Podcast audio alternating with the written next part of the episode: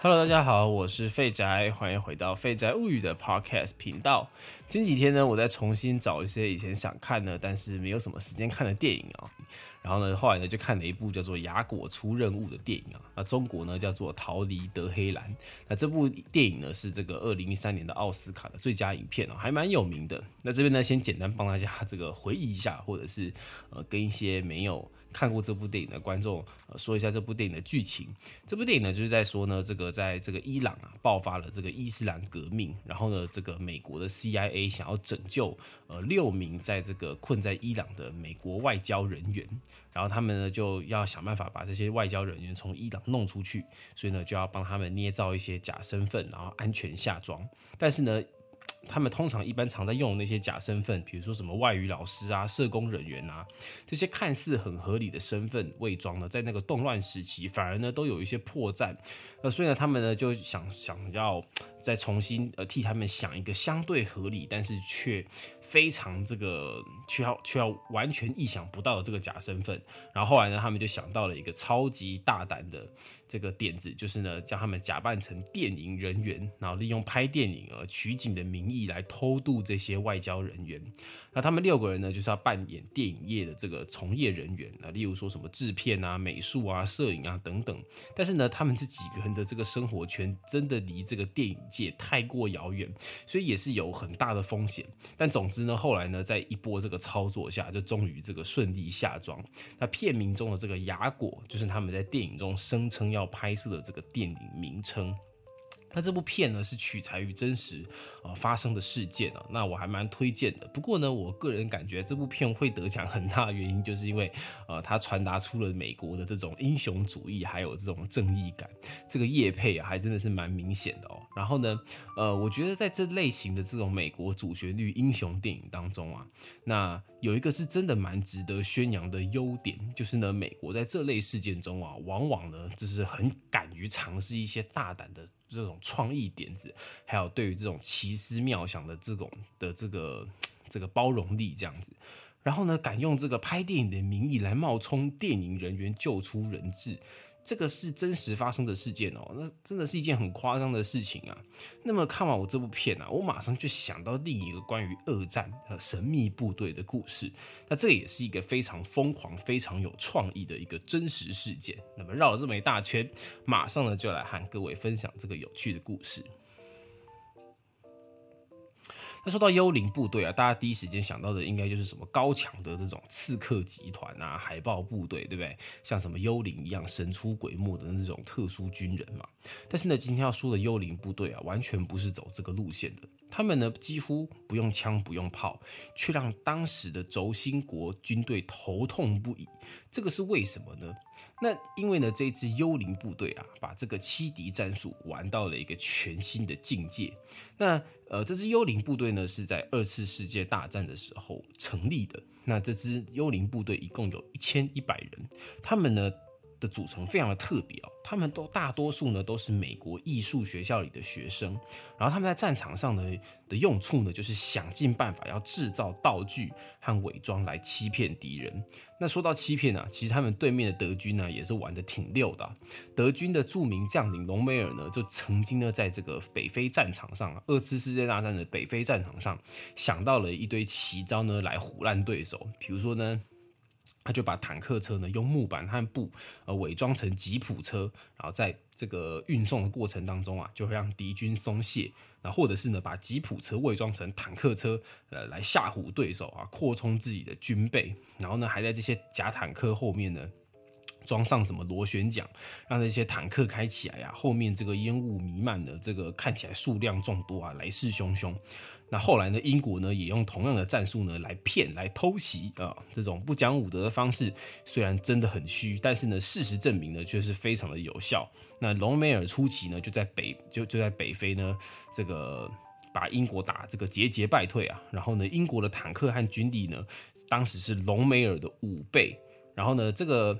这个欺骗的传统呢，一旦到了美国之后啊，美国就更把这个精神呢更加发扬了光大。然后呢，所以呢。呃，美国呢就在二次世界大战的这个后来加入的时间呢，就成立了这个由艺术学生组成的幽灵部队，一共有一千一百人。这群一千一百人就是专门来制造这些特殊的道具。那为什么叫做幽灵部队呢？因为呢，这个部队啊，它可以在一个晚上制造出一整个装甲师的坦克出来，然后呢，又可以在短短的几个晚上就把这个装甲师送到下一个基地，比神灯精灵还要夸张哦。那他们是怎么做到呢？就这。一开始啊，这群学生呢，他们就参考了英军的这个坦克道具，就能发现这些道具呢，其实远看还不错，但是呢，这个片片天空上的侦察机，呃，是还可以，但是仔细看就完全不 OK，而且制造的速度呢实在是太慢了，呃，重量呢也称不上是太轻，然后呢，这个整体的这个品质啊还是不行，况且呢，在这个前面的战争当中啊。德军已经知道了这种手法，所以呢，他们认为啊，必须要更逼真，而且制造的速度要更快。所以呢，后来呢，他们就想到了一个天才的点子，就是呢，他们决定用气球来做道具。于是呢，一台一台的气球坦克就被这样大量的运到前线。哦，这些坦克呢，在一定距离下看起来制作的不仅逼真啊，而且只要充气就完事了。泄气之后呢，就是薄薄的一片，只要几台卡车就可以运送整师的这个装甲装甲部队。那大家可以看一下我这个 podcast 的缩图啊，这张缩图呢，就是呃这个气球做出的坦克，不得不说是真的蛮像的哦。那德军呢，完全搞不明白为美军为什么坦克的数量。那当然了，这些假坦克呢，都一定会这个混几台真实的坦克进去嘛。然后呢，这些搞艺术的学生呢，不仅仅于此啊，他们不只是伪装而已，他们呢。还录制了真实坦克进行的这个声音哦，音音效，然后呢，在这些假坦克出动的时候呢，就会大肆播放。然后呢，他们还会用这个推土机在坦克的前后推出一堆这个坦克履带的痕迹。然后此外呢，还有假的这个气球飞机哦。然后的这些道具呢，配合战术的运用啊，完全达到了这个事半功倍的效果。例如呢，想要发动偷袭，他们就可以在某些地区用极短的时间成本，大量制造出。这个大军压阵的效果，让敌军以为哎那个地方有重兵把守，那势必呢也要特别注意那个区域，然后真实的部队呢就可以呃去偷袭其他的地方，或者是说呃这个他们有一些地方啊可能。可能这个兵力不足，所以他们就可以用道具呢，先卡位在一些这种战力薄弱的区域，那来拖延对方的时间，让真实部队呢可以延后到达支援。但是呢，这个欺骗战术呢也蛮危险的，因为如果敌军信以为真，决定直接进攻，那后果那个可想而知。所以呢，单纯虚张声势呢也不行。所以呢，他们在这个过程当中还配合了这个电报。那美军呢就会配合这个部队啊，发出这个假电报，让德军拦截。以为那里的道具装甲师真的是来自盟军的那个真实指令，然后呢，另外呢，这群学生呢，还有几个是这个有蛮有这个戏剧天分的，他们呢就会扮演军官，跑去法国的这个咖啡厅聊天呐，这跑那跑到那个法国跟德国的那个边境的那种的那个露天咖啡厅聊天啊，就会故意泄露一些假情报。总之呢，在这一连串的这个连环操作下，他们就是整个把这个这个这个这个。这个欺骗的这个战术啊，玩的淋漓尽致。那这个幽灵部队啊，就不费枪弹，就多次成功这个唬住德军。那听我在那边吹嘘啊，大家可能会觉得，哎，这个这个真的有这么厉害吗？那这边呢就讲一下哦，这个这个幽灵部队在这个二战当中啊，最成功的一次欺骗行动，就是著名的诺曼底登陆。那这个美军呢，在这个这个为了要引开德军的部署。呃，引开德军，就是呢，他们决定要在诺曼底登陆，但是呢，又不想让德军发现，所以呢，他们呢，在这个这个诺曼底登陆这个行动之前，他们呢就。部署了一个行动，叫做坚忍行动。那所以呢，他们很简单，就是呢，他们在这个英国的东南部先部署了这个气球做的这个假部队，有气球坦克啊，还有假战舰，还故意发出这个假电报，甚至呢，他们还故意呢，在这个空战的时候呢，故意漏掉几台这个侦察机，让他们拍下照片，让希特勒一直以为盟军下一波进攻会从德军的加莱地区。结果呢，希特勒信到完全的真的是深深信不疑。他信到就是诺曼底登陆到一半的时候呢，哇，他还是觉得说一定是他们这个是假的哦，只有加莱地区的进攻才是真实的兵力。所以呢，德军呢就把大量的军兵啊、坦克啊什么的，全部都运到了加莱地区，然后诺曼底呢就整个就是放空了嘛。所以呢，这个盟军呢就趁机这个时候呢，哇，就把握时间把军力集中在诺曼底，完完全全这个。重点打击啊，那这个结局就不用说了嘛。诺曼底登陆，相信大家在这个历史上都知道，这非常非常的成功。那这个幽灵部队完全是功不可没啊，为这个同盟国的胜利打下了这个基础。